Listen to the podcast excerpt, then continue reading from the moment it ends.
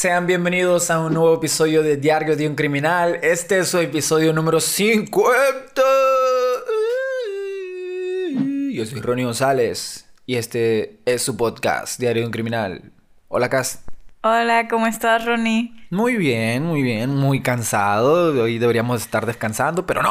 Aquí estamos haciendo su episodio para ustedes porque los queremos mucho y estamos, estuvimos un poquito perdidos un buen rato, un buen tiempo, porque teníamos mucho trabajo, amigos, demasiado, pero qué bueno, qué bueno que nos falta el trabajo, ¿no? ¿Y tú, Cas, cómo estás? Yo muy bien, la verdad, extrañando a cada uno y hablando con ustedes todos estos días. La verdad, también estuve muy desaparecida de Instagram. De la nada vi que ya tenía 50 mensajes y me quedé de ¿qué? Pero los contesté todos ayer. Eh, amigos, el episodio que les traemos hoy tal vez no esté muy extenso.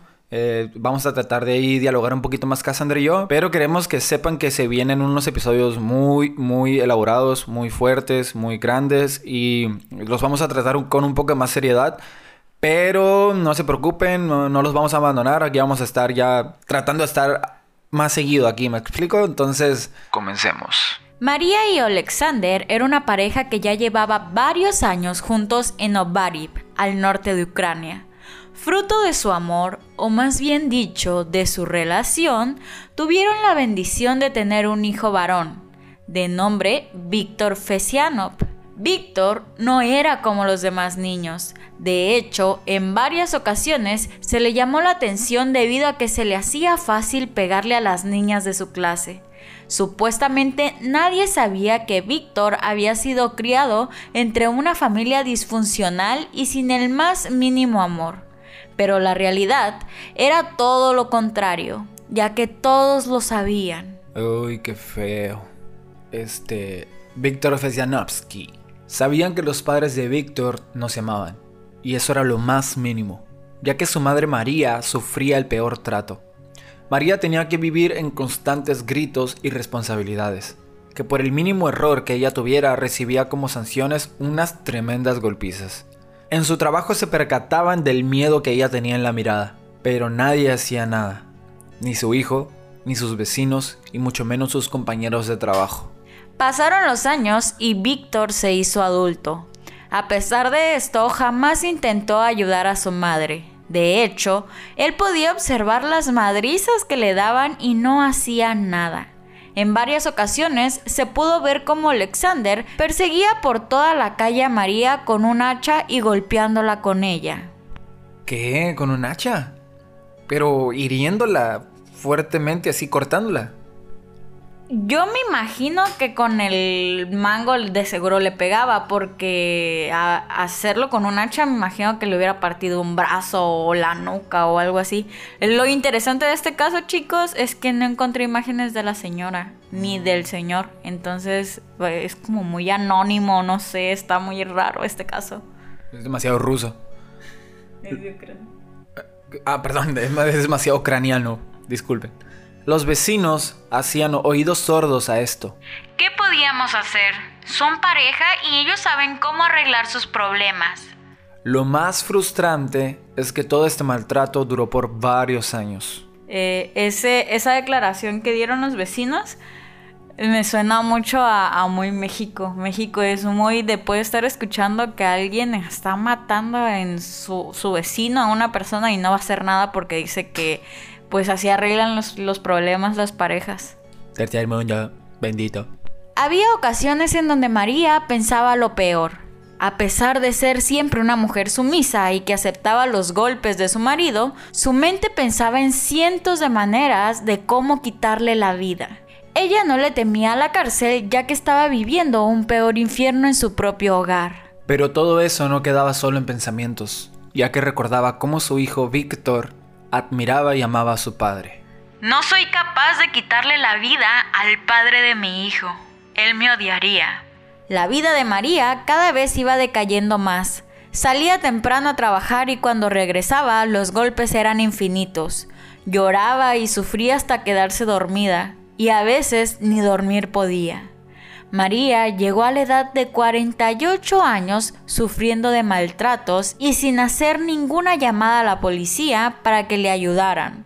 Los vecinos tampoco hicieron llamadas para informar de las golpizas que le daban y mucho menos su hijo. Este tipo de situaciones donde se da este tipo de maltrato y de violencia, ¿qué suscita que la gente no pida ayuda o qué, qué pasa? Porque es muy sabido que también aquí en México eh, pasan ese tipo de situaciones donde sufren mucho maltrato familiar y, la, gente no hace nada, no, no va y pide ayuda. Y bueno, creo que entiendo un poco, un poco porque cuando van y piden ayuda los ignoran de todos modos. Creo que me contesté yo solo, ¿no? Ronnie contestando su propia pregunta él solo. No. Genial. Excelente servicio. Este, la verdad. De hecho, te adelantaste a, lo del final. Pero. No, Pero sí, especialmente es por eso, porque las personas no te, no te ayudan o no te creen. O puede pasar que si no te ven un golpe fuerte, no te crean. Este, es, esto lo vamos a estar más, este, eh, ¿cómo se le llama? Eh, dialogando más al final, porque realmente se van a quedar así de, ¿What the fuck? El 23 de agosto de 2019, María regresaría a trabajar y esperó pacientemente a que llegara Alexander. Como todos los días, ella hizo de cenar y su maltratador se acostó a dormir. Tuvieron que pasar tan solo unos minutos para que María se decidiera si quería continuar viviendo el mismo infierno o ir a la cárcel que se miraba como el cielo. Por primera vez en Diario de un Criminal les vamos a pedir que cierren los ojos y se imaginen todo lo que vamos a decir como si estuvieran en primera persona. Así que me dispuse a agarrar el hacha de mi marido. Sí, esa misma con la que me perseguía y me golpeaba. Pero esa no sería el arma con que le quitaría la vida ya que usaría mis propias manos. Me acerqué a la cama donde ambos dormíamos y donde él estaba durmiendo, y me dispuse a estrangularlo. En todo momento vi cómo me miraba fijamente y cómo sus ojos perdían el brillo de la vida. Jamás me volverías a golpear. Cuando por fin dio su último suspiro, agarré el hacha y lo decapité. Me quedé varios minutos observando el cadáver y me dispuse a ir a la cocina. Mi trabajo aún no había terminado. Le bajé los pantalones a mi esposo y le corté su asqueroso pene. Lo puse a un lado mío para continuar con lo que estaba haciendo. Intenté descuartizar el cuerpo, pero no pude, ya que el hacha había perdido el filo al decapitarlo, y mis cuchillos de cocina no eran tan buenos. Estaba bañada en sangre y decidí salir de nuestro hogar para darle de comer a nuestro perro, el pene de mi esposo. Mientras observaba cómo el perro se lo comía, me percaté que mi vecina me estaba observando. Fue justo allí cuando desperté y me di cuenta de lo que había hecho. Asesiné al padre de mi hijo. Me acerqué rápidamente a Opanasiuk y le dije, ¡Ey, ey, estoy en un gran problema! Acabo de matar a mi marido. Pero ella no me creyó. Pensaba que era una de las tantas peleas que ambos teníamos. Me pidió permiso para entrar a mi casa y accedí. Ahí fue cuando su rostro cambió realmente. Vio cómo mi marido estaba en la cama lleno de sangre, sin cabeza y sin su asqueroso pene. Solo vi cómo me volteó a ver y me dijo, ¿dónde está su cabeza? y señalé dónde estaba. Ahí, en la bolsa que está frente a ti. Uh, estuvo genial, ¿no? Está ahí. Que estaba a punto del desmayo debido a la impresión de la escena del crimen, pero aún así logró salir de la casa y encontrarse con otro vecino para llamar a la policía. María asesinó a su esposo. María observaba todo desde su hogar llena de sangre, al escuchar que llamarían a las autoridades, no hizo nada por escaparse. De hecho, al ver cómo las patrullas llegaban, se acercó al oficial a cargo y le contó todo el incidente. Como había asesinado a su esposo y todo lo que había vivido con él. Por años había sufrido violencia física y mental de él. Mientras María era arrestada, ella solamente gritaba. Era la única manera de escapar del dolor, mi única salida. Los vecinos apoyaron la declaración de María y también informaron que el hacha que había utilizado para decapitar, su marido lo usaba para golpearla. Pero esto era nada para los oficiales. ¿Por qué María, a pesar de vivir tantos años de maltrato, nunca denunció lo que vivía? Uno de los oficiales declaró en el tribunal.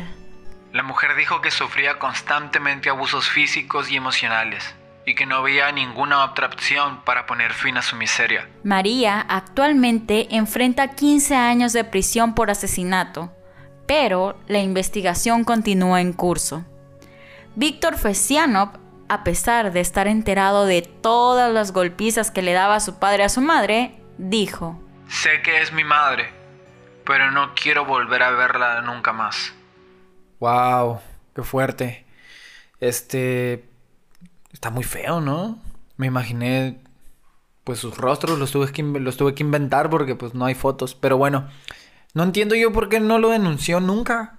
Eh, bueno, eh, estábamos hablando de un caso ucraniano y se sabe que las mujeres sufren de violencia doméstica y son alrededor de 1.85 millones de mujeres que sufren esto, que sufren, que sufren esto.